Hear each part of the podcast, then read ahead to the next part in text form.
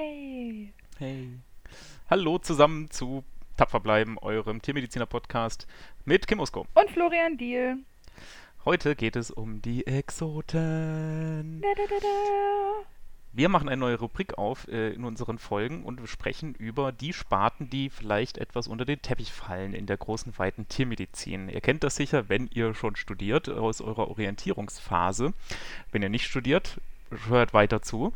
Aber wenn ihr schon eure Orientierungsphase hinter euch hattet, äh, hat sicher der Dekan oder Studiendekan oder so gefragt, wer von euch will denn später in die Praxis und dann sind mindestens 90% der Hände hochgegangen, weil man mit dieser Vorstellung ja in dieses Studium reingeht. Ne? Man will am Tier arbeiten, man will in der Praxis sein, deswegen macht man ja die Tiermedizin, so kennt man es aus dem Fernsehen.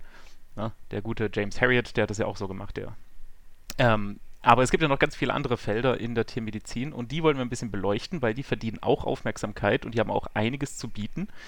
Das heißt, hört genau hin. Ähm, heute geht es über Lebensmittel. Die ganze Lebensmittelbranche. Traumhaft. Und da wir beide. Ansonsten ja. nicht so erscheinen, aber eigentlich sind wir Minderheiten gegenüber sehr tolerant. Minderheiten wie die Lebensmittelmenschen. Exoten generell, aber vor allem Lebensmittelmenschen Ah. insbesondere. Haha, Grüße gehen raus. Ups. Lebensmittelmenschen klingt auch schon irgendwie, als wäre das so eine komplett andere Art von, von Mensch, ne? Einfach so geformt Homo aus. sapiens und Lebensmittelmenschen. Achso, ich dachte jetzt eigentlich so eine mannshohe Figur aus Met oder sowas. okay. Mm, nett. Mm, Met. äh, ja, der äh, Philipp, mit dem spreche ich nämlich gleich, äh, weil wir beide ja wenig Ahnung von dem ganzen Feld haben oder eben nur beschränkt. Äh, Macht es ja Sinn, äh, sich einen Experten dran zu holen, der ähm, sich in seiner Ausbildung und in seinem Werdegang sehr auf diesen Bereich fokussiert hat und jetzt auch darin arbeitet. Der ist ein Kommilitone von mir gewesen. Äh, bisher hat jetzt ja auch sein Studium beendet. Äh, Kim kennt ihn auch von den Lebensmittelkursen bei uns an der LMU. Ja. ähm, wo wir da auch zusammen Schinken und Wurst und so gemacht haben. Also echt ganz cool. Mhm. Äh, mit dem Philipp spreche ich jetzt gleich und er erzählt uns mal so ein bisschen äh, Einsichten über in, aus dem Gebiet der Lebensmittelindustrie. Darauf könnt ihr euch freuen und äh, das wollen wir ihm weiterführen und auch noch ein paar Mal mehr über solche Randgebiete sprechen. Ähm, das wird in den nächsten Wochen und Monaten kommen. Ja. Ihr könnt euch ja auch mal melden, welches Teilgebiet ihr denn gerne beleuchtet haben wollt. Und dann versuchen wir das hinzubekommen. Auf jeden Fall. Alles klärchen, dann viel Spaß. Hi, Florian nochmal hier. Äh, ein kleines Intro, bevor es losgeht mit dem Interview. Der Philipp hat nämlich schon mal reingehört in unseren Podcast und welche Stelle ausgerechnet er da genommen hat, ähm, hier nochmal kurz präsentiert aus Episode 2 zur Lernfülle. Ein bisschen an der Motivation hinter zu lernen, ähm, dass ich schon relativ spezifisch sagen kann, was ich nach dem Studium mache und ähm, Jetzt kommen halt noch ein paar Prüfungen, wo ich ziemlich genau separieren kann, okay, das brauche ich für den Mhm. Anfang und das werde ich erstmal einfach die nächsten zehn Jahre nicht brauchen. Kann ja immer sein, dass ich in 20 Jahren noch mal in die Lebensmittelindustrie abrutsche oder. Abrutsche. Ah, okay, das klang jetzt ganz schön wertend, ne? Das war wirklich nicht so gemeint. Nee, Aufsteige, nee, nee, klar, ich das sagen. ist schon so das Auffangbecken von allem, was halt mal irgendwann bergab geht. Nee, ist schon in Ordnung, Florian, genauso haben wir das verstanden. Nein, das wollte ich so nicht Okay. sagen. Shoutout zu allen Lebensmittelleuten, ihr macht echt Ja. einen tollen Job. Ähm, ja, Wir sind auch sehr dankbar für eure Bemühungen. Aufopferung in diesem Feld zu arbeiten. Jetzt kommt schon wieder so falsch rüber. Oh Gott, ey, ich komme da nicht mehr raus aus ja, der wir Schiene. kommen da schätze ich nicht mehr raus. Okay, also Philipp, willkommen hier im Geht- Tapfer schon- bleiben. Es geht schon los. Wir Es geht schon los? Ach so. Okay. Sollen wir es wegschneiden? Mach doch, was du willst. Okay, wir fangen jetzt an. Danke. Genau, Philipp, danke, dass du dir auf jeden Fall Zeit genommen hast, hier dabei zu sein, dich mal ein bisschen vorzustellen. Wir kennen uns über das Studium. Wir haben schon diverse äh, hopfenhaltige Feierabendserfrischungsgetränke miteinander konsumiert. Das ist richtig. Äh, aber was das äh, Ziel von unserem Studium angeht, da waren wir doch recht verschieden, möchte ich meinen. Wir wollten Tierärzte werden, oder? Das war Tierarzt äh, wollte ich mal werden, ja. Oh, Ich okay. mich dann halt als umentschieden, aber das ist eine andere Geschichte. Wenn du jetzt Du musst dich nicht verkaufen, Flo. Alles ist gut. Sag mal jetzt mal, wenn du, wenn du jetzt irgendwo auf einem Formular deinen Beruf eintragen musst, was gibt's da eigentlich jetzt ein? Tierarzt, Fleischermeister, Lehrkraft, äh, experimentelle, forschende Person oder was, was tragst du da ein? Also momentan bin ich ja noch Student. Ich bin noch im letzten Semester. Mhm. Ähm, und würde da Fleischermeister momentan eintragen. Als. Momentan, aber dann, Ja. wenn jetzt alles rum ist, Wenn nicht alles rum ist, ähm, bin ich doch recht stolz auf meinen Lehrberuf und würde wahrscheinlich beide Bezeichnung reinbringen. Ja, ja. Ja, also dein Werdegang bisher erstmal schön Fleischermeister gemacht und dann irgendwie auf die Tiermedizin gekommen. Ähm, Abitur gemacht, ähm, wie es äh, vielen scheinbar auch männlichen Teilnehmern geht, ein bisschen faul gewesen im, im, im, in, Ach, in der Schule, ja. Dadurch die, die Bestnote minimal verfehlt. Knapp aber wahrscheinlich. Knapp verfehlt, genau. Ich war ja noch ein Kandidat, der seinen Dienst leisten durfte. mhm, ich auch. Sehr gut. Ja, Ähm, und hatte damals schon mir das Ziel gesetzt, dass ich mal studieren möchte. Die Tiermedizin war bei meinem vorigen Werdegang, da ich aus der Landwirtschaft komme, nicht ganz abwegig. Das habe ich mir auch schon mal angeguckt, das war ganz schön.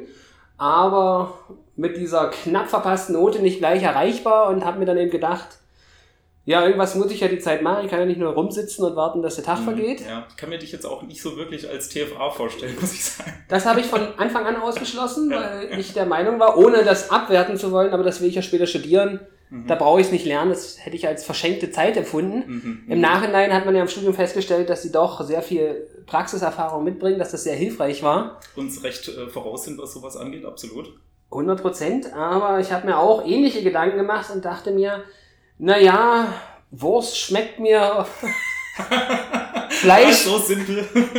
Fleisch finde ich toll. Ähm, es kam auch äh, eine Idee von außen rein und dann kam irgendwie der, der Gedanke auf, na, lernst du doch Fleischer. Mhm. Dann habe ich mich hingesetzt, Gedanken gemacht, wie gesagt, Wurst, Fleisch ist so eine feine Sache. Äh, Kann man mal ein bisschen mehr zu wissen. Außerdem lerne ich Anatomie ja schon und, ja, und, und viele ne? Sachen. Ist dir dann auch leichter gefallen, das äh, Anatomie-Physikum? Äh, nein. Weil Anatomie ist ja sehr viel auswendig lernen, viele Dinge, jede Rauigkeit, jede Tuberositas, jeden, vergessen gehört auch dazu. jeden Knorpel, jeden Mhm. Fortsatz, der bezeichnet werden muss. Alles Unsinn, was kein Mensch scheinbar mehr braucht. Vielleicht braucht man es, wir werden es ja in der Praxis erleben, Ja. aber, Werden wir jetzt erleben, genau. aber sag ich mal, so präparieren oder sowas. Ja, ja. Da habe ich immer meine Gruppe arbeiten lassen und ähm, drei Minuten vor Ende, wenn wir nicht fertig waren, haben sie mir das Skalpell in die Hand gedrückt und dann war ich in Genau, drei Minuten dein, fertig. Dein großes Fleischermesser raus aus dem Rucksack, machst drei Äh, präzise Schnitte und fertig ist. Also war von Anfang an der Gedanke schon Tiermedizin zu machen. Fleischermeister war eher so ein Umweg dahin. Also wie gesagt, die Ausbildung gemacht und dann am Ende der Ausbildung habe ich festgestellt, dass ich ähm, noch, noch länger warten muss. Mhm. Und da ich die Ausbildung sehr gut abgeschlossen habe, ich kann ja ein bisschen prahlen, oder? Hey, auf jeden Fall, das gehört dazu. Ich war ja bester Lehrling Brandenburgs in meinem Jahrgang, war auch beim Von einem Bundesleistungswettbewerb. Achten, krass. Ja, war auch beim Bundesleistungswettbewerb. Äh, Nein, wie viele waren das? es ist egal. Okay. Und Ja, ja, Entschuldigung. an demzufolge war mir dann ermöglicht worden, den Meister anzuschließen. Und dann habe ich in Vollzeit den Meister gemacht. Ja. Nebenbei abends noch gearbeitet. Ja. Dann als, ein halbes Jahr als Meister gearbeitet, die Produktion geleitet. In dem Betrieb, wo ich gelernt habe, durfte ich dann ungefähr drei Monate später so ungefähr die, die Leute anleiten, die mich vorher ausgebildet haben. Das war ein sehr Ah. krasser Schritt. Also war Lehre von Anfang an schon so ein bisschen mit dabei. Ja, und demzufolge dann, als die Zusage kam, im Vertrag schon drin stehen hatten, den ich ausgearbeitet habe, dass es, wenn Zusage kommt, ich fristlos kündigen kann. Mhm. mhm. Gekündigt und Nach München gezogen. nach München Ja. gezogen, ja. Während der Orientierungsphase kommt ja immer so dieser Standardspruch von Dekan oder Studiendekan, wie viele von euch hier wollen denn später in die Praxis? Und dann gehen doch ungefähr 90 Prozent auf jeden Fall mindestens der Hände hoch. Ja klar, Kleintiermedizin, Großtierpferde, wie auch immer. Deswegen habe ich ja angefangen zu studieren. Deine Hand blieb da wahrscheinlich unten. Äh, nein. Es ist so, dass ich Lebensmittel oder Großtiere in der Auswahl hatte von Anfang an. Ja. Ähm, Großtiere, die kurative Großtierpraxis reizt mich aus der Sicht, das, das liegt mir auch, es macht mir Spaß. Schreckt mich aber auf einer anderen Sicht ab. Ähm, ich müsste jetzt nochmal, weil wir ja eine Uni, nennen wir es mal, sehr wenig praktische Mhm. Erfahrung sammeln, Mhm. schätze ich so ein, dass man so vier, fünf Jahre als Assistenztierarzt braucht, ehe man wirklich fit ist, sage ich mal. Die Und ich, meisten Fälle gesehen, Routine hat dass und man so weiter. einfach reinkommt, weil vielleicht geht's auch mit drei, aber mindestens drei Jahre möchte ich schon anpeilen. Und wir wissen alles selber, wie die Lage ist. Als Assistenztierarzt ist es nochmal finanziell eine Sache für sich. Und ich hatte jetzt auch nach der ganzen Zeit einfach Mhm. keine Lust mehr, Mhm. nochmal zu lernen, weil ich Mhm. bin ja nun schon zehn Jahre in der Ausbildung. Und da ist der Lebensmittelbereich mit meiner Doppelqualifikation natürlich finanziell viel interessanter für mich. Also würdest du schon sagen, oder ist es jetzt nur für deinen speziellen Fall so, dass in der Lebensmittelindustrie oder eben auch im ganzen Bereich ähm, die Einstiegsgehälter schon besser sind? Ja. Die sind, wenn man da Interesse für hat und ähm, ein, ein, bisschen, ein bisschen was drauf hat, mhm. dann kann man da im Vergleich zum Anfangsassistenten deutlich besser verdienen am Ende, wenn man Spezialist ist irgendwo in der kurativen Praxis, seine eigene Klinik führt oder, oder der Top-Chirurg ist, dann sicherlich nicht mehr. Mhm. Aber wenn man dieses Karriereziel sowieso nicht hat und finanziellen Aspekt sehr hoch setzt, dann ist die Lebensmittelindustrie auch das Amt äh, deutlich von Vorteil. Denke ich mir. Wir sitzen jetzt ja gerade so ungefähr fünf Meter von dem Kursbereich äh, weg in deinem Büro hier wo du auch für unser Semester, also für, für mich, äh, diese Kurse machen durftest. innerhalb deiner studentischen, ja, wie, hast du das gerade gesagt? Hast, welche Art von Beschäftigung hast du jetzt hier? Studentische Hilfskraft oder wissenschaftliche? Ja, studentische Hilfskraft war ich eine ganze Weile am ah, ersten. Okay. Bis du dann jetzt approbierter Tierarzt bist und dann was bist? Wissenschaftlicher Mitarbeiter? Wissenschaftlicher Mitarbeiter. Okay, also ist ja aktuell ja Forschung eigentlich dein Hauptthema. Äh, jein. Ich mache so ein bisschen alles. Ich mache Forschung, ich mache Lehre, ähm, die Kurse an sich, ja. ähm, verschiedene Projekte. Ich betreue die Doktorarbeiten oder bringe mein Know-how ein, wo es passt. Ja. Also das ist doch sehr breit gefächert, was ich hier zurzeit an der Uni am Lebensmittelinstitut hier ja. machen darf, ja. Und was ist das Ziel? Kannst du dir irgendwas vorstellen? was ist das Ziel? Momentan will ich einfach erstmal fertig werden, mein, meine, toi, toi, toi. Äh, mein Doktor, meine Fachtierärzte machen. Mhm, ja. Äh, Tierärzte gleich. Ja, ich direkt mal nachhaken. möchte Aha. gerne Fleisch- und Lebensmittelfachtierarzt ja. werden. Und dann tatsächlich jetzt erstmal irgendwie Geld verdienen. Mhm. Denn wir kennen mhm. das Leben als Student. Man mhm. hat eine wirklich großräumige Wohnung, die man sich finanziell super leisten kann, gerade in München. Klar, riesig, ich weiß gar nicht mit. Und ich möchte jetzt Platz. gerne auch mal eine, eine kleinere Wohnung ziehen, wo ich auch mal sagen kann, das gehört alles mir. ah ja, doch, muss ich sagen, sehe seh ich ganz ähnlich. Erstmal ja. einfach ein bisschen Geld verdienen, reinkommen. Genau. Und was dann in fünf Jahren ist, wird sich ja zeigen. Ne? Also genau, Fleisch- und Lebensmittel, äh, Fachtierarzt und was war das andere dann? Ne, das sind ja zwei verschiedene. Ach, das sind zwei verschiedene. Einer ist für Fachtierarzt okay. für Fleischhygiene und der andere Fachtierarzt für Lebensmittel. Verstehe, okay. Ja, sehr spannend auf jeden Fall. Ähm, was wollte ich gerade noch? Die Kurse, genau. Äh, da hast du ja schon recht bald mit den ganzen Studenten zu tun gehabt ähm, die das Klischee, was ich vorhin in dem anderen äh, Episode meines Pod unseres Podcasts angesprochen habe, ziemlich erfüllen. Ne? Dieses, warum bin ich eigentlich hier? Was soll das? Ich will doch eigentlich Hamster streicheln. Wie ist das so, mit denen umzugehen? Also ich kann, kann mich da auch nicht so hundertprozentig raushalten. Ich fand es sehr spannend. Ich habe mich auch ein bisschen umgehört.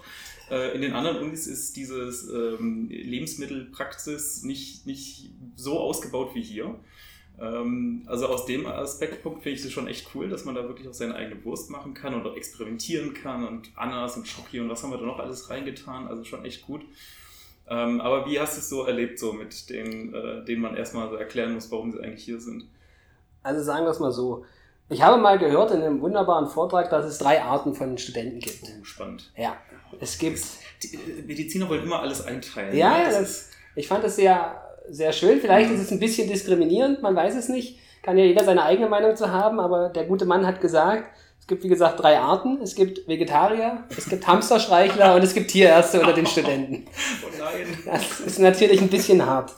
Aber um Eine sehr spezielle Einteilung. Aber gut, lass mich mal ausreden, den guten Mann. Lassen wir das mal so stehen. Ja. Ähm, aber um auf deine Frage einzugehen.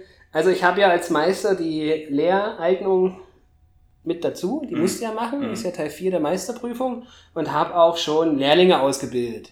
Lehrlinge, Fleischer ist jetzt nicht der Beruf, der, der hoch angesehen ist. Ich habe da scheinbar eine Ausnahme gebildet mit meinem Abitur. Und es ist vom, vom Niveau her, dass die Leute mitbringen, dass die Studenten mitbringen, was ganz anderes. Mhm. Also die sind, sage ich mal, geistig doch schon fitter. Haben aber. Nein, das ist, es kam vielleicht auch falsch rüber, nein, aber die sind. Ich habe das jetzt als Kompliment verstanden. ja, nee, ist auch so. Also, aber die sind, ähm, was ein Problem ist, ist einerseits, die Unerfahrenheit in der Welt. Viele kommen frisch von der Schule zum Studium, Ja. haben noch nichts gesehen, sondern nur dieses Lernschema kennengelernt und Ja. links und rechts noch nicht. Das zweite Problem ist natürlich der schlechte Stand der Lebensmittel. Mhm. Das ist, äh, da muss man in diesem Beruf oder als Tierarzt ein bisschen für kämpfen, dass da eine Anerkennung kommt. Wobei das ja eigentlich gesellschaftlich so vermittelt wurde. Man kann ja den Studenten da keinen Vorwurf machen. Aber Mhm. gerade Lebensmittelbereich ist ein ganz interessanter Bereich, den, wo Tierärzte prädestiniert für sind. Umsonst haben wir diesen Bereich nicht. Ja. Und ähm, da ist so viel machbar, man muss so viel verbinden. Das ist nicht nur, ja, das ist, äh, wie du es mal in einem früheren Podcast erwähnt hast, der, das Abfallbecken unseres Studiums. Nein, Kim sarkastisch dazu gesagt, das waren nicht meine Worte. Ich Ja. möchte es nochmal hier betont haben. Und ich stimme dir da auch absolut zu. Ich meine, wir müssen dir wirklich dankbar sein, weil äh, hier Vaterstaat oder Mutterstaat, Elternteil, wie, wie gendert man das? Ich weiß nicht. Der Staat hat ja kein Interesse daran, der, die das Staat, der, die ja. das Staat hat ja kein Interesse daran, dass die Katze von Tante Erna ein halbes Jahr länger lebt. Der will ja vor allem sichere Lebensmittel, ähm, Lebensmittelhygiene, Lebensmittelproduktion, Weiterentwicklung. Ähm, das sind ja so die großen Gebiete mit äh, Tierseuchen, Schutz und so weiter natürlich auch, Verwaltung, äh, weswegen er dieses äh, teure Tiermedizinstudium finanziert. Das zweiteuerste in Deutschland übrigens hinter der Humanmedizin. Ähm, da liegen ja das, das große Interesse der, der, des Staates oder der Regierung ne? und eigentlich das Interesse aller, aller Bürger auch, dass wir sichere Lebensmittel haben, äh, die auch zukunftsfähig sind, was Verknappung von Lebensmitteln jetzt zukünftig angeht, was weiß ich. Das ist ja genau der Knackpunkt. Mhm. Ähm, das sehen viele Studenten nicht. Man, man kennt das nur, den, den Tierarzt im, im Stall oder den Kleintierarzt. Aber diesen Lebensmittelaspekt, der nun die ganze Gesellschaft umfasst, Ja. dieser große Begriff, man kann mögen oder nicht, dieses Public Health Mhm. oder von Mhm. Stable to Table, Mhm. ähm, das ist ja wirklich ein Bereich, wenn man gewissen Möglichkeit hat aufzusteigen, wo es wirklich vom Stall bis zum Endverbraucher geht. Also ich brauche Kenntnisse in dem Bereich von Tierseuchen, Ja. von der Fütterung.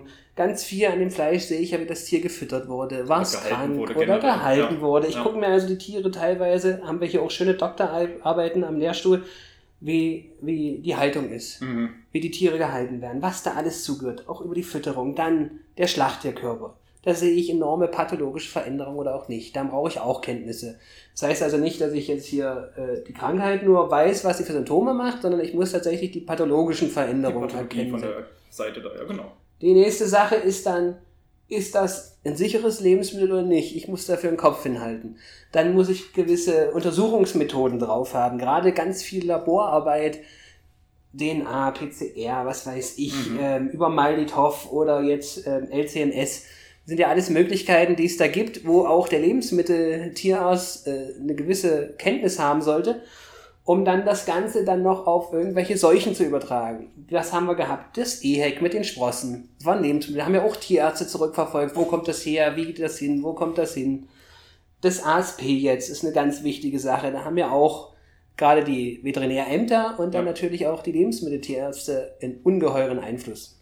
Das bin ich auch und äh, das ist so einer meiner Hauptpunkte, wenn jemand gegen die generelle Approbation spricht, dass ich sage, auch die Lebensmittel muss weiterhin dabei sein als äh, Lehrthema, gerade für die Großtierärzte, die eben auch über Infektketten äh, oder Infektverschleppung und so weiter auch ähm, gebildet sein müssen und sich eben auch austauschen können mit den Veterinärämtern und den Lebensmittelspezialisten. Ähm, und das funktioniert nur, wenn man da eine ge- gewisse Grundbildung zu hat. Richtig, um, um deine Frage, die habe ich vorhin, glaube ich, nicht beantwortet, wie man da mit den Leuten klarkommt, die hierher kommt in das den Kursen. große Einleitung jetzt zu dieser Frage. Ähm, ja. Es ist teilweise nicht ganz einfach, weil diese Grundvorstellung von dem Thema ja sehr auseinandergeht, wie wir schon feststellen. Mhm. Für viele ist das so, warum muss ich hier sein? Mhm. In meinen Kursen ist es mir relativ wurscht, weil es sind Pflichtkurse Ja, und wurscht. wenn er, wenn er, Ja. ja, und wenn es den Leuten nicht passt, dann äh, fliegen sie raus oder so. Ich habe da ja auch ein bisschen so diese äh, Fleischerhärte drauf. Ähm, damit komme ich gut klar. Was ich nicht leiden kann, sind diese mm, militanten Gruppen von ähm, nicht so gerne Fleischessern, die Mhm. versuchen wollen, mich zu bekehren Mhm. oder mir erklären wollen, Mhm. dass ich ein böser Mensch bin, nur weil ich das mache. Wo man sagen müsste, eigentlich leben und leben lassen, oder? Ich meine, du gehst ja auch nicht daher und sagst ihnen, äh, dass sie jetzt ganz dringend diese Wurst probieren sollen. Richtig. Da muss da jeder selber entscheiden können, was er, was er möchte. Und es gibt ja einen großen Absatzmarkt, wenn wir jetzt auf Deutschland-Niveau bleiben, die Leute, die Fleisch essen. Mhm. Und irgendjemand muss es nun mal kontrollieren. Und wer soll es machen, wenn nicht wir? Ja. Weil wir, wie du schon sagst, wir haben diese, diese Allround-Ausbildung. Ja. Das kann kein anderer bringen. Und es wäre ganz schlimm, wenn das zum Beispiel aus der Tab V rausfällt oder so. Weil dieser Bereich, wer soll das abdecken? Wer ist für die Gesundheit der Leute verantwortlich? Und wenn das dann Das müsste auch wirklich mehr in den Fokus, in den medialen Fokus geraten. Äh, gerade in der Tierme- die Tiermedizin wird ja häufig ziemlich angegriffen, auch von der ähm, ja, Presse eigentlich, was so Antibiotikaresistenten zum Beispiel angeht, der Drogendealer im Stall oder der Abzocker in der Kleintierpraxis. Also oft sind wir da wirklich in keinem guten Licht dargestellt. Ähm, aber diese Vielseitigkeit ähm, und die Bedeutung der Tiermedizin für die äh, Gesundheit der, der Bürger mal herauszustellen, das wäre wär wirklich mal nicht verkehrt. Aber ähm, so positive Darstellungen sind halt nicht im alltäglichen äh, Tagesblatt zu lesen. Ne? Das Problem in der Presse ist ja, es kommen nur die Dinge rauf, die schlecht sind. Skandale. Genau. Bayern-Ei Mhm. beispielsweise. Ja. Oder, oder Dioxinskandal. Ja. Klar, das sind Dinge, die sind schlimm. Die werden auch immer wieder passieren. Es passiert immer irgendwas. Man kann nicht alles abdecken. Aber wie oft ist das? Mhm. Wie oft hört man von so einem Skandal? Einmal im Jahr? Ja. Vielleicht? Ja, weiß ich. Vielleicht ein bisschen öfters, vielleicht ein bisschen schlechter. Aber 364 Tage im Jahr Mhm. geht es trotzdem weiter und die Mhm. Leute verzehren Lebensmittel und werden wahrscheinlich im Großteil davon nicht krank. Mhm. Und das ist ein ganz großer Verdienst auch der Tierärzte. Ich habe jetzt auch mal eine Studie wieder gesehen. Ich weiß leider nicht, wie die heißt. Ich kann die jetzt nicht zitieren. Vielleicht schreibe ich es dann in die Kommentare. Ähm, die, die Angst der, die deutsche Angst, irgendwie so hieß die, glaube ich. Und da ähm, ging es darum, was sind so die Ängste der Bürger. Äh, und immer mehr in den letzten Jahren aufgekommen ist Gift in den Lebensmitteln. Es wird immer mehr. Dabei ist doch eigentlich die Sicherheit der Lebensmittel so gut wie noch nie. Wo kommt diese Angst vor dem Gift her? Durch diese Skandale. Mhm. Weil die hochgepusht werden Ja. und dann wird in der, in der Bevölkerung eine gewisse, gewisse Angst erzeugt und die denken sich, oh Gott, jetzt habe ich immer das Ei gegessen und jetzt kann das schlecht sein. Klar, konnte es vorher auch, da war es aber nicht so präsent, so, da hat es auch keinen interessiert. Auf der anderen Seite muss man auch sagen, ähm, die, die Grundabwehrkraft des Menschen sinkt. Das ist natürlich ein Problem, weil wir versuchen, sehr sterile Lebensmittel zu erzeugen. Wir versuchen ja wirklich, gerade um Jopis und alles ähm, ähm, gerecht zu werden, wirklich, Also young, old, pregnant and immun. Äh, ähm, ähm, suppressiv, Suppressiv, ja. ja. äh, wir versuchen ja wirklich, dass da keiner krank wird und zum Lebensmittel nichts drin ist. Mhm. So, damit, sobald mal irgendwas kommt, ist das der Körper natürlich nicht mehr gewohnt und dann passiert gleich was. Früher haben die Leute Hausschlachtung gemacht, da haben die Leute das gegessen, was sie gefunden haben. Die wurden auch mal krank, aber die kamen dann mit den Keimen auch viel besser zurecht. Also dein Tipp, mal wieder im Dreck spielen? Ja, man ist. ja, mal wieder geht nicht, da wird man sofort krank, aber man sollte da. Kontinuierlich im Dreck spielen. Aber ich weiß nicht, ob die, ob die Entwicklung Mhm. die ideale ist. Klar, ein sicheres Lebensmittel schon, aber äh, ein bisschen Dreck kann vielleicht auch nicht verkehrt sein manchmal. Aber das ist natürlich eine sehr gewagte These hier. Das vom Lebensmittelsicherheitsbatch zu hören. Spannend auf jeden Fall. Aber äh, du hast sicher recht, was das angeht, dass so die Einstellung auch sich ändert, oder? Ich habe immer das Gefühl, ähm, Essen, also wenn man so eine neue Gruppe dazukommt, war ja früher das, die Themen, die man umschifft hat, äh, Politik oder Religion oder so, dass man da vielleicht nicht direkt beim ersten Treffen darüber spricht, weil das sehr heikle Themen sind. Mittlerweile habe ich das Gefühl, das ist Lebensmittel geworden, weil man weiß nie, was dafür sehr starke Meinungen ähm, sich verstecken bei den Leuten. Ob das jetzt äh, Vegetarismus ist oder ähm, äh, Gluten ist Gift oder was auch immer. Es gibt ja die alle möglichsten verschiedensten Ausprägungen davon. Ja, da gibt's wie gesagt, ähm, 20 Leute, 28 Meinungen. Ja, ja. Und was bei diesen Diskussionen oft auffällt, die Leute haben was gelesen, Mhm. haben was gehört Mhm. oder das esse ich nicht, das schmeckt mir nicht. Ja, hast du es schon mal gegessen? Nee, aber das schmeckt mir nicht. Das sind so Diskussionsgrundlagen, die keinen Erfolg bringen, weil ich kann nicht über irgendwas urteilen, wenn ich es nicht wenigstens mal probiert habe. Deswegen ist auch zum Beispiel dieses Schlachthofpraktikum, was ja, Ja. im Studium ein, ein, ein Streitpunkt schlechthin ist, ja. es ist ganz wichtig, weil diese Tiere werden geschlachtet, ob man das nun sehen möchte oder nicht. Das wird passieren. Das dachte ich mir auch immer. Ich dachte, gerade Veganer wollen in den Schlachthof mal reingehen, um zu, wirklich mal zu erleben, wie das ist und nicht nur halt irgendwelche PETA-Videos oder Bücher darüber zu lesen. So, und es gibt. Aber ist gar nicht so, ne? Nein, es gibt schwarze Schafe. Das Mhm. brauchen gibt es auch überall woanders, in jedem anderen Ding. Das muss man auch, die muss man natürlich versuchen, so gut es geht zu minimieren. Ja. Aber man muss es mal gesehen haben. Und auch gerade als Tierarzt, die Kleintiere jetzt nicht äh, im, im Fokus, aber jetzt wer Nutztiere machen will, Großtiere, man muss sich bewusst sein, dass wenn man Pferde zu 95% ausnimmt, dass man die Tiere, die man da behandelt, behandelt, dass sie in Großteil zum Lebensmittel werden. Mhm, Das ist mhm. einfach so. Im Endeffekt heile ich das Tier, damit es in sechs Monaten, zwei Jahren als Lebensmittel wird und dann wird es geschlachtet, so oder so. So, und das ist eine, eine Verkettung, die viele auch nicht wahrhaben wollen. Und, und da sollte man, glaube ich, nicht die Augen vor verschließen und sich einfach mal ein bisschen Realismus bewahren. Ja, ich denke auch, das Wichtigste wäre eigentlich, wenn wir mal ein bisschen mit weniger Emotionen über diese ganzen Thematiken sprechen könnten. Ne? Mal sachlich auf einer wissenschaftlichen Ebene.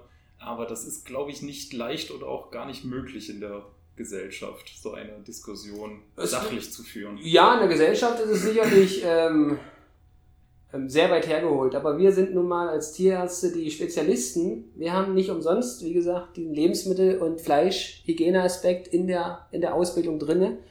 Und da sollte doch ein, ein bisschen Realismus dabei sein. Und die Leute, die es wirklich stört, die es wirklich da ähm, bis auf die Palme bringen und da wirklich unzufrieden mit sind, die haben die beste Ausbildung, um dagegen was zu ändern und bessere Systeme zu entwickeln. Das steht ja keinem frei. Ich kann das alles kritisieren und alles Mhm, sagen, das ist das Schlimmste, was es gibt. Und ähm, so will ich nicht leben. Muss ja nicht. Aber Sie können ja auch gerne sich hinstellen und sagen, das gefällt mir nicht. Ich finde nicht gut, wie die Schweine hier oder die Schafe behandelt werden. Ich überlege mir jetzt was, wie ich es besser machen kann. Ja. Und ich habe die Ausbildung dazu. Wir sind alle dankbar, wenn wir da andere Möglichkeiten finden. Genau, was Möglichkeiten im Tierschutz wirklich was zu bewegen angeht, ist eigentlich der Tierarzt am Schlachthof in einer sehr guten Position. Der ist ja gerade dafür da, dass die Tiere anständig betäubt werden, dass die Hygiene stimmt etc. Also was das angeht, ähm, sollten eigentlich die, die am meisten die Bedingungen an Schlachthöfen kritisieren, am meisten dorthin gehen, oder? Ja, und es geht ja auch nicht nur um Schlachthof, es geht auch um den, der im, im Betrieb arbeitet. Der sieht doch schon, wie die Tiere gehalten werden. Und Mhm. der sieht da auch schon, okay, hier ist vielleicht das Platzangebot nicht entsprechend oder so. Dann muss er da entsprechend was, was ändern. Auf der anderen Seite muss er aber auch die Landwirte dann betrachten, wenn die finanziellen Möglichkeiten sehr eng gesteckt sind. Jo. Und, und das ist, wie gesagt, diese finanzielle Lage. Die Landwirte müssen teilweise diese Massenindustrie betreiben, weil wenn ich pro Schwein 5 oder 10 Euro nur verdiene, Ja. ja, da bleibt nicht viel übrig, wenn ich dann noch alles andere abziehe oder was weiß ich, was da noch an Kosten sind. Ich muss ja auf Masse produzieren, überhaupt meinen Lebensunterhalt zu verdienen. Da ist die Politik auch sehr schizophren. Ne? Ich meine, einerseits äh, heißt es von den allen Bürgern und den Politikern diese Lippenbekenntnisse, ja, wir wollen die kleinen familiären Strukturen erhalten. Auf der anderen Seite kommt jedes Jahr ein neues Gesetz raus zur Verschärfung von Umwelt- oder Tierschutzstandards. Äh, neue Stall, Ställe müssen gebaut werden und wer kann reagieren? Na, die Großen, die Riesigen, die Verbände, ähm, aber eben nicht der Familienbetrieb. Der kann sich nicht leisten, jedes Jahr einen neuen Stall zu bauen oder die neue Gülleverordnung wieder komplett einzuarbeiten in seinen Ablauf. Die trifft das hart, diese neuen Regelungen. Ja, wenn man aber die Politik, klar, die Politik kennt man, die reagiert auf das, was gefordert wird. Denen ist das relativ wurscht, Hauptsache, sie werden gewählt. Das Problem ist aber in dem Fall der Konsument oder der Endverbraucher, also die breite Masse, wo jeder Einfluss hat. Denn die wollen das Schnitzel für 5,99 Euro. Diese ganzen Verordnungen sind sicherlich toll und umsetzbar. Darauf reagiert die Politik, weil da wird sich beschwert. Das geht nicht. Die Haltung muss angepasst werden. Wir müssen hier mehr Platz, wir müssen Stroh, wir müssen das und das. Also jetzt Bereiche aus der Schweinehaltung vor allem. So, dann sagt die Politik, okay, wenn ihr das wollt, machen wir das. Auf der anderen Seite sagen sie aber den Landwirten nicht, auch die Leute, die das kritisieren, nicht, wie das gestemmt werden soll. Wenn sie alle sagen würden, okay, wir sagen jetzt 5, 10 Euro mehr fürs Kilo Schweinefleisch, Ja. kann man das alles umsetzen. Ist Ja. alles Problem. Aber dann kommt nämlich genau der, der sich aufgeregt hat über den Stall. Ja, wieso kostet denn das Schweinesteak? Bleiben bei Schwein, weil das das größte Thema ist bei uns. Ja. Geflügel und Lamm ist ja noch randständig, ist im Aufschwung, gerade Geflügel, aber Schwein ist immer noch sehr das Größte mit. Da kommt dann, ja, wieso soll ich denn jetzt 4,99 Euro für das Schweinesteak bezahlen oder so? Beides wollen, ne? Günstige Lebensmittel, billige Lebensmittel, aber eben mit ganz hohen Tierschutzstandards, damit das Gewissen beruhigt ist. Genau. Ähm, Und das Beziehungsweise auch sehr subjektive Tierschutzstandards, weil so der einfache Bürger kann es jetzt halt auch nicht so genau sagen, was ist ein Tierschutzstandard. Genau, und- das Schwein auf dem Feld draußen oder was, das kann halt eigentlich dann auch hauptsächlich der Tierarzt ähm, mit seinem wissenschaftlichen Hintergrund bestimmen. Genau, der Bürger Oder kann das nicht. Genau. Der Bürger kann das nicht erkennen. Der kann das, der hat doch gar nicht den, den Weitblick. Aber von den Tierärzten erwarte ich da einen gewissen Realismus, dass die und vor allem auch diesen Landwirt mal nicht vergessen. Denn Mhm. der ist ja nun mal das Bindeglied und ich kann auch nicht immer nur auf die Landwirte schimpfen und sagen, das ist verkehrt, das ist verkehrt, das ist verkehrt, bringe aber keine Lösung. Ja. Und Um ähm, nochmal auf die Konsumenten zu sprechen zu kommen, äh, habe ich auch wieder was gelesen zu, nämlich dass bist es einerseits- sehr belesen, sehr hä? belesen, Ja. danke, danke. Nämlich einerseits eine Umfrage zu, was ist Ihnen wichtig beim äh, Fleischeinkauf und dann sagen alle, ja, Regionalität und Bio und Tierhaltung und so, das sind die obersten äh, Punkte, nach denen ich meine Lebensmittel einkaufe. Und auf der anderen Seite hat man mal angeguckt, wie denn der äh, Fleischabsatz äh, in die Höhe schnellt bei einem Sonderangebot, wo dann anscheinend klar wurde, hm, okay, Preis ist anscheinend der Hauptfaktor, was die breite Masse angeht, äh, wenn es darum geht, welches Fleisch kaufe ich. ja. Da wird halt doch wieder im Aldi nach dem Sonderangebot für die Hähnchenbrust gegriffen. Da muss man auch mal, wenn man das genau beleuchtet, also die Leute oder die, die breite Masse sagt ja wirklich, weil du es gerade gesagt hast, regional, Mhm. toll gehalten und da gibt es diese Labels, von diesen Tierwohl-Labels kann man halten, was man will. Ja. Dann sagt man, okay, da ist jetzt ein Stern, da sind zwei Sterne drauf, das muss toll sein. Aber wenn ich das wirklich machen möchte, dann kann ich mich nicht von so Oberflächlichkeiten blenden lassen. Wenn ich regionale Produkte will, warum gehe ich denn nicht mal zum Bauern oder zum Fleischer oder jemanden meines Vertrauens, der regional ist und guck mir das an? Solange es noch geht, weil die sterben jetzt ja auch eine nach dem anderen Ja, weil aus. sie ja keine Kunden haben, weil Ja, genau. im, im Supermarkt ist billiger. Ja, ich meine, Äh. die, der Trend geht ja eben weniger und größer. Ob es jetzt der landwirtschaftliche Betrieb, die Tierarztpraxis, der Schlachthof äh, ist, also es machen ja alle die gleiche Entwicklung mit. Ne? Kleiner, äh, größer, zentraler und halt vor allem weniger. Ja, muss ja, weil Muss ja. ähm, die Großen überleben, weil die Krisen besser abfangen können. Genau. Und Die- Veränderungen aus, aus Politik und Verordnung. Und So, weiter. und wenn alle wirklich dieses regional und, und ich gebe mehr Geld aus berücksichtigen würden, dann würden die Kleinen nicht wegsterben. Mhm. Aber das wird einfach, da wird nur kurz gedacht. Da wird, wie gesagt, auf, hinten drauf geguckt, ja, äh, Fleisch aus Bayern. Klar, da wurde es verpackt oder vielleicht zerlegt, aber es kommt von sonst woher, wenn man den Stempel lesen kann zum Beispiel, den EU-Stempel für Fleisch oder auch die Rückverfolgbarkeit beachtet, dann kommt das zu von komplex, sonst wo. zu komplex. Ne? Jetzt kommt ja das neue äh, Tierschutzlabel von der Frau Glöckner, Glöckner aber äh, ich glaube, das ist erstmal auch nur für Schweine ähm, und auch noch nicht so weit, dass man da wirklich äh, besondere Aussagekraft draus ziehen kann. Also ich glaube, Ja. da muss sich noch einiges entwickeln, dass man wirklich mit einem Blick auf die Packung die ganzen wünschenswerten Informationen raussehen kann. Naja, Und dann, ähm, wenn ich nochmal kurz das Thema aufgreifen darf, gerne doch. ich, ähm, zum Schlachthofpraktikum habe ich in meiner Region, ich komme ja aus dem Osten Deutschlands, ähm, versucht, einen Schlachthof zu finden. Ja.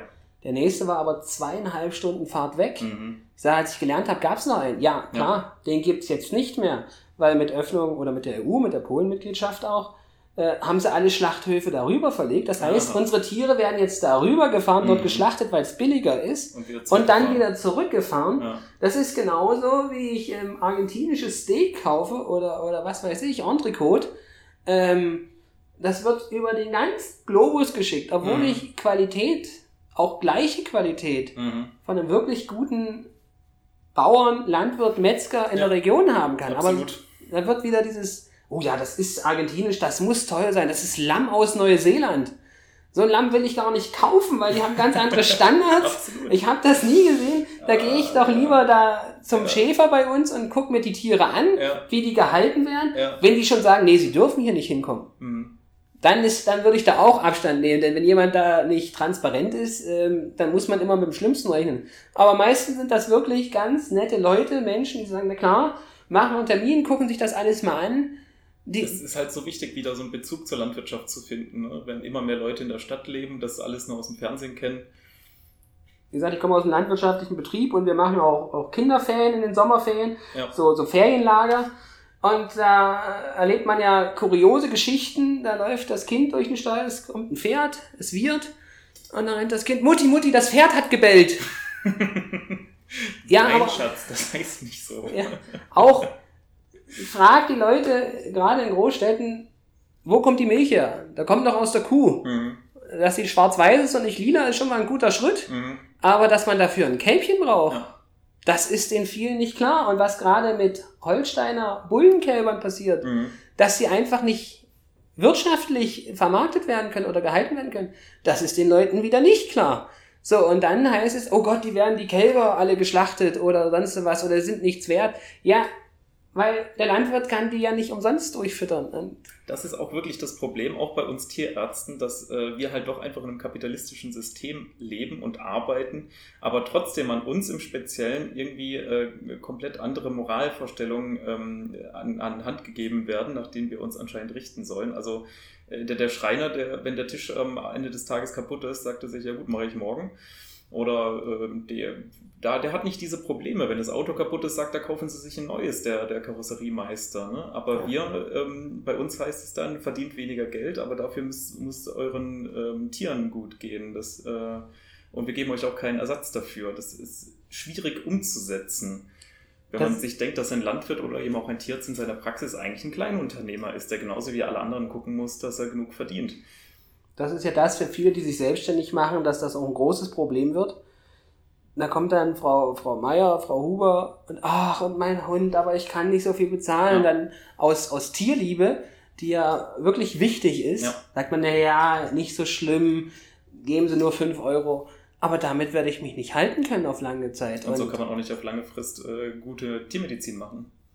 Nee, Da macht man sich selber kaputt, da kann Richtig. man kein neues Equipment kaufen, da kann man seine Angestellten nicht gut bezahlen, alle sind unzufrieden, macht irgendwann die Praxis kaputt oder landet im Alkoholismus. Genau, das ist dieser, dieser, dieser, dieser Wahn von, oder diese, diese Pushen von bestimmten Idealen, die, die toll sind, diese Ideale, aber die jeglichen Bezug zur Realität teilweise vermissen Ja. lassen. Da müssen wir wegkommen. Wir müssen wirklich wieder realistisch über die Dinge reden und nicht nur, das sagen jetzt alle, das muss jetzt so sein. Genau. Und auch irgendwie EU-weit mal versuchen, was hinzubekommen. Also diese Vorreiterrolle von Deutschland, was den Tierschutz angeht, finde ich schon echt gut.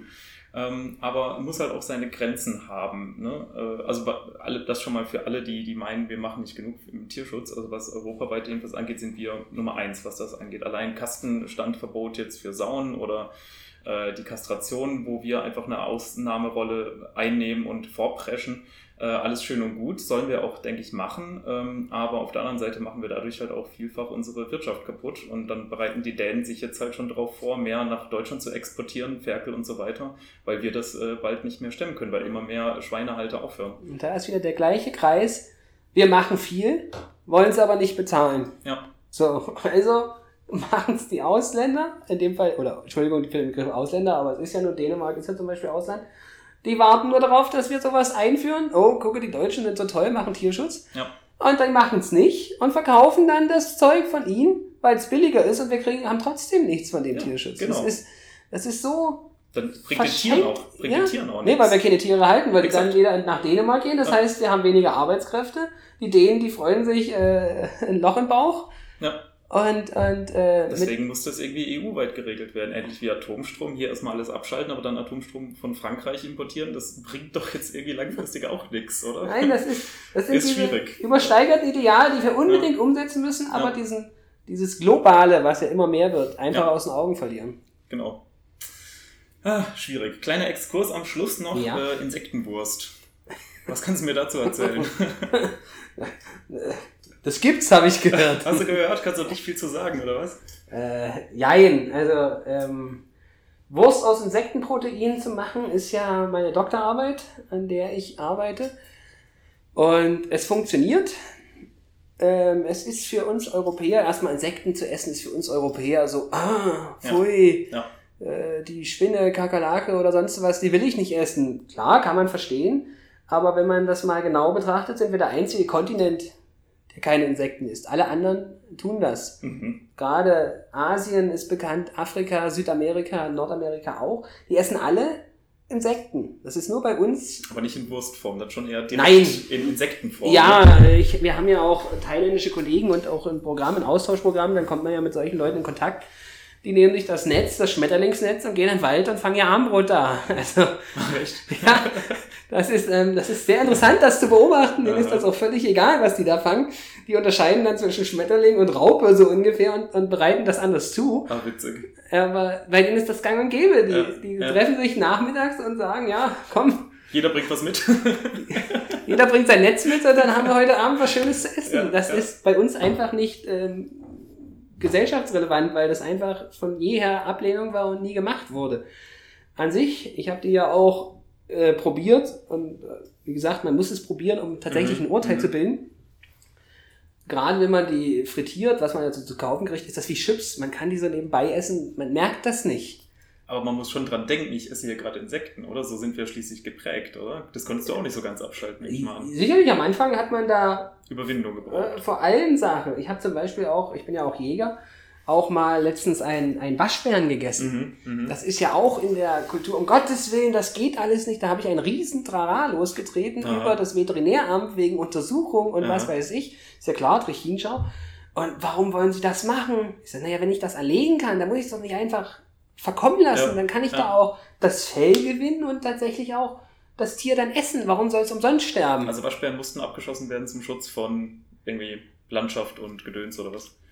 Ja, es, Waschbären wird ja mehr oder mehr eine Plage in Deutschland. Mhm, ja. Die Niedlichkeit täuscht darüber hinweg. Ich war auch am Anfang ja, oh Gott, die sind so niedlich und aber inzwischen steigt meine Jagdstrecke jedes Jahr und äh, die explodiert förmlich und gerade die einheimischen Singvögel und sowas Mhm. kommen damit ja nicht zurecht, weil das sind ja Prädatoren, so. die ja. die Mhm. schlecht kennen und die, die machen echt Schaden auch in den in der ähm, Gebäuden oder so. Die gehen ja, die, die machen die Dächer kaputt, um Ja. sich da äh, Möglichkeiten zu schaffen. Und im Rahmen ist das ja alles kein Problem, aber irgendwann wird es schon äh, massive Auswirkungen Mhm. haben. Mhm. Und wie gesagt, ich wollte jetzt einfach mal sagen, wenn die Möglichkeit besteht, warum soll ich es nicht probieren? Dann wurde ich von allen Seiten belagert, das geht nicht, das geht nicht und das kann man nicht. Ich habe es dann trotzdem gemacht. Es Ja. war, der Kopf ist immer dabei, aber es ist ein ganz normales Lebensmittel, das man auch gewinnen kann.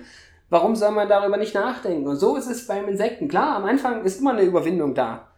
Aber wenn ich den Lebensmittelhintergrund sehe und mein Know-how ansetze und, und nachweisen kann, dass es sicher ist, Mhm, mhm. Warum soll ich denn diese Möglichkeit nicht nutzen? Und diese Insekten ist ja ein Thema, was gekommen ist aufgrund der steigenden Weltbevölkerung. Ähm, auch die Schwellenländer wie China zum Beispiel will immer mehr Fleisch essen. Ja. Und dieses Fleisch muss irgendwo herkommen. Und irgendwo muss, also Die Fleisch, Proteinquelle. wir haben es ja. als Protein dann ja, Insekten als Proteinquelle, die müssen irgendwo erwirtschaftet werden. Die Flächen sind begrenzt. Aquakultur wird gemacht. Das ist aber auch eine Sache, die nicht ewig ausbaubar ist. Mhm. Äh, gerade auch, sagen wir mal, Rindfleisch oder so, Methan ist ja dann auch mal eine Rolle. Das sind Mhm. alles so Sachen im Tierschutz. Wo kommen die ganzen Futtermittel für die her? Das muss alles bedacht sein. Und da ist mit einem Insekt, den ich zum Beispiel mit, mit ich nenne es jetzt mal, Resten aus den Supermärkten an Gemüse, an Obst füttern könnte, die ich in einer kleinen Kiste zu Hause hätte. Da muss ich nur wirklich mein, mein Bioabfall kann ich da so kompostieren und mir günstig vielleicht, wie gesagt, da gibt es noch keine Studien zu, nicht mehr günstig ein, ein, eine hochwertige Proteinquelle heranzüchten. Mhm, mhm. Und gerade in, in den Zeiten der Weltwirtschafts- äh, oder das, das Wachstum der Bevölkerung muss man sich Gedanken machen. Klar kann ich mich hinstellen und sagen, oh Gott, wir brauchen Tierschutz, aber der Chinese darf das nicht essen, weil, äh, ja, das ist ja nur für uns. Das geht Mhm, nicht. mhm, mhm. So. Klingt, klingt auf jeden Fall sehr spannend. Ja, es sind und- viele Fragen, die da wahrscheinlich noch offen sind, was Verarbeitung angeht, vielleicht auch Sicherheit, weiß ich nicht. Ja, das, deswegen machen wir Es es fehlen ja. einfach die Daten so ein bisschen. Das oder? ist- ich glaube, in, in Europa ist ja auch erst seit 2015 erlaubt, überhaupt äh, Insekten anzubieten im Novel Food Genau. Verordnung Da, ne? Es kam in die Novel Food Verordnung, ob es 2015 war, vielleicht war es schon ein bisschen eher, oder bin ich mir jetzt nicht ganz sicher. Ähm, kam das, dass man das hier vermarkten kann. Man, kann, man hatte so vorher gekriegt, aber da war es rechtlich alles eine Grauzone. Ah, ja. Mhm. Wobei es jetzt immer noch so ein bisschen sich noch nicht geäußert wird, weil es fehlen einfach Daten und es Ja. fehlen weltweit Daten. Die Dinger zu fangen und, und zu frittieren oder zu braten, da ist keine Kunst dabei. Aber gerade die Verarbeitung, wenn man zum Beispiel an die Chitinpanzer denkt und da Mhm. wirklich eine Wurst draus macht, das ist eine ganz andere Sache. Und Mhm. auch, wie du schon sagst, die Risiken, das behandle ich auch in meiner Doktorarbeit. Ist das wirklich ein sicheres Produkt? Gibt es da andere Risiken? Sind da andere wir haben eine ganz andere Biota in den Bakterien, auf die man achten muss. Die Mikrobiologie dahinter meinst du jetzt? Genau, Bakterien. Ja. Biota, Bakterien. Und ähm, kann ich da erstmal, welche sind das? Habe ich einen gewissen Carry-Over über die Nahrung? Also wenn ich da, ich kann die auch mit Plaste füttern, habe ich dann im Insekt was rückständig oder nicht? Und dann, wie, wie geht das Ganze weiter? Überleben die die Verarbeitungsschritte, die ich jetzt zum Beispiel in meinen Experimenten angedacht habe? Oder, oder schaffen sie es eben nicht? Mache ich ein sicheres Produkt? Und ich bin da nicht ganz undankbar über diese Doktorarbeit. Die fand ich sehr interessant. Ist echt spannend, ja, auch wirklich relevant. Ja. Also viele haben ja einfach so eine Doktorarbeit, damit sie eine Doktorarbeit haben, ne? Dann ist denen ganz egal, was das für ein Thema ist, aber das, da kann man sich schon vorstellen, da wirklich dahinter zu sein. Sag- Gefällt mir. Und dann in ein paar Jahren gibt es dann äh, Insektenwurst bei Beindorf. Vielleicht, aber, aber da wir hier an der Uni sind, hat die Uni ja die meisten Rechte. Mhm, mhm. Und demzufolge wird es die dann so nicht heißen. Wahrscheinlich nicht. Na gut, musste ich verselbstständigen. Okay, ich sehe schon, der Fünf-Jahre-Plan steht schon. Ja, man muss ja irgendwie weiterkommen. Und ja, ja. gerade durch die Doppelausbildung, warum soll man das nicht nutzen? Ja. Sehr cool. Philipp, vielen Dank dir auf jeden Fall. War ein schönes Gespräch, hat mir viel Spaß gemacht. Das freut mich, dass ich dabei sein konnte. Prima.